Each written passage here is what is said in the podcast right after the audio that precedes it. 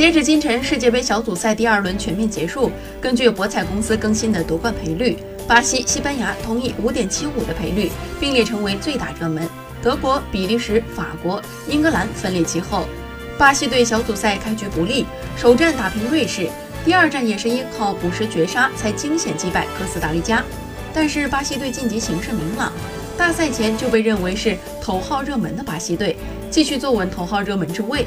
夺冠呼声下滑最严重的当属阿根廷，赛会开始前的第五热门，如今以十七的夺冠赔率沦为第九热门。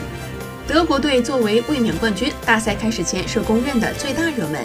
虽然目前热度下降，但仍然是第三大热门。